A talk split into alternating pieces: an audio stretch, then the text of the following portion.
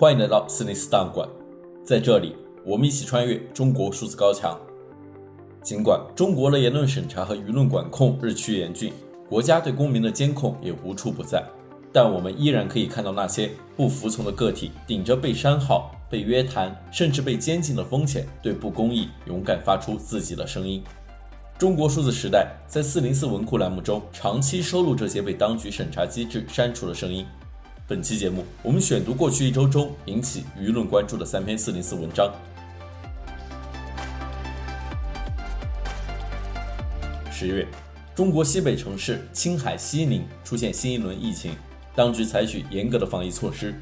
十月二十五日，微信公众号“灰尘勿思”发布了一篇名为《今天继续让大家看到西宁网友的心声》的文章。作者在文中汇集了一些被封控中的西宁网友的声音。一位网友说：“真的很痛心，朋友的爷爷去世了，上路前连顿饱饭也没有吃到，最后一面都没有见到，独自一人去殡仪馆。”还有西宁网友看到了这样一件事：今天出去买菜，还看到有环卫工人被封到公厕，只能由人从窗户口送饭进去，很惨。西宁的农民工兄弟也很苦。网友说，工地上好几十个农民工，没吃的，没人解决，没人管，三天了。两包泡面，到现在吃不上饭，给政府打电话让自行下单，但是平台下单永远买不到菜。还有一名高二女生给作者留言，她说：“怎么办啊？我现在特别着急，妈妈病了三个月，家里我还要照顾外婆和外公。我现在高二，每天上课都觉得很困难，看了好几次回放还是看不懂。虽然我现在高二没有高三的紧张，但是我现在的课都听不懂，不知道以后怎么上。希望赶紧整治好。”让我们赶紧开学，让大家都去医院看病。一个普通务工者网友也留言说道：“作为西宁的打工人，很心酸。突如其来的说封就封，睡了一觉起来就被封在家里，没有吃的，各种救助热线打不通，好不容易打通了就让人忍着。请问没吃的食物我怎么忍？一天两天都可以，大人可以，小孩可以吗？第四次了，从来不正面解决民生问题。”爆出来三十二个阳性，却封了上百个小区单元门，锁了单元门不计其数吧？第四次了，第三次配合到现在还没结束，第四次紧随其后，就现在我们花钱都买不到菜，房贷车贷月月紧逼，很无奈无助，一个普通打工人的心碎了。还有很多网友留言讲述自己的现状，而作者在文末写道。看着这样的心声，我也只能写出来，让其他的心灵朋友们能看到，这样的心声值得被倾听，这样的情绪值得被感受到。十月二十八日，微信公众号“天涯行路”发布文章：“内工大唯独需要给学生们一个交代”，对内蒙古工业大学死亡列车事件进行评论。十月二十七日。内蒙古工业大学的学生被以分流返乡为由送上列车，随后学生中出现阳性病例，该趟列车被贴上封条。学生在火车上滞留四个小时后，最终被集中转运至异地隔离。内工大学生在微博等平台求助，并称这趟列车为“死亡列车”。作者在文中写道：“内工大的做法肯定是存在问题，一方面他们没有按动态清零的标准来，另一方面。”他们又想要一个动态清零的结局，所以开始把学生往外面送，来达到一个学校里面清零的现象。说穿了，还是怕承担责任。可问题是，往哪儿送？怎么送？用什么理由送？假借回乡这种手段，建议还是少用的好。哪怕说破天，这也是欺骗。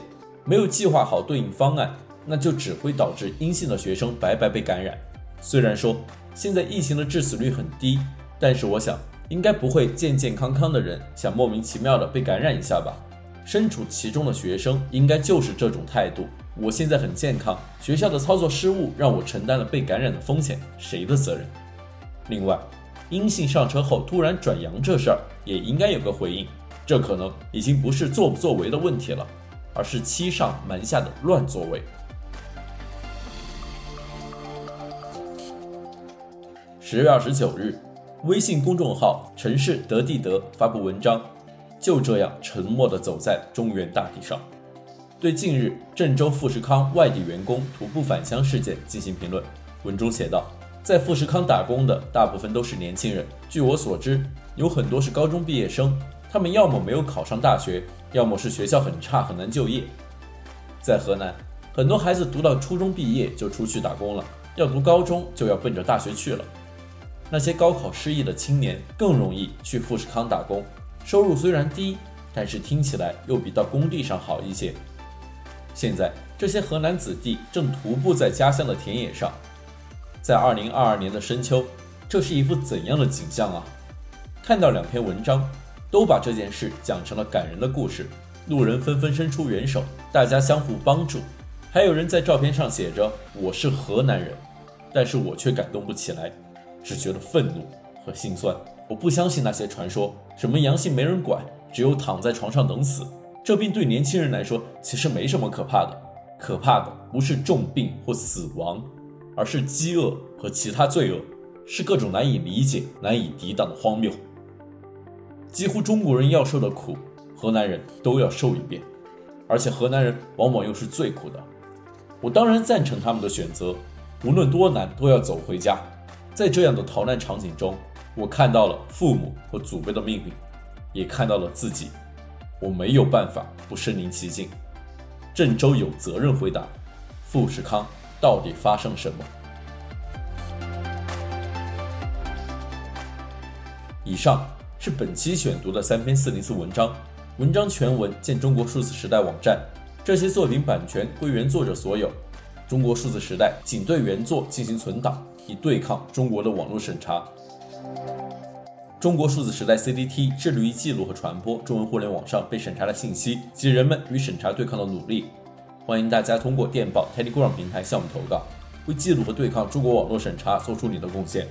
投稿地址请见本期播客的文字简介。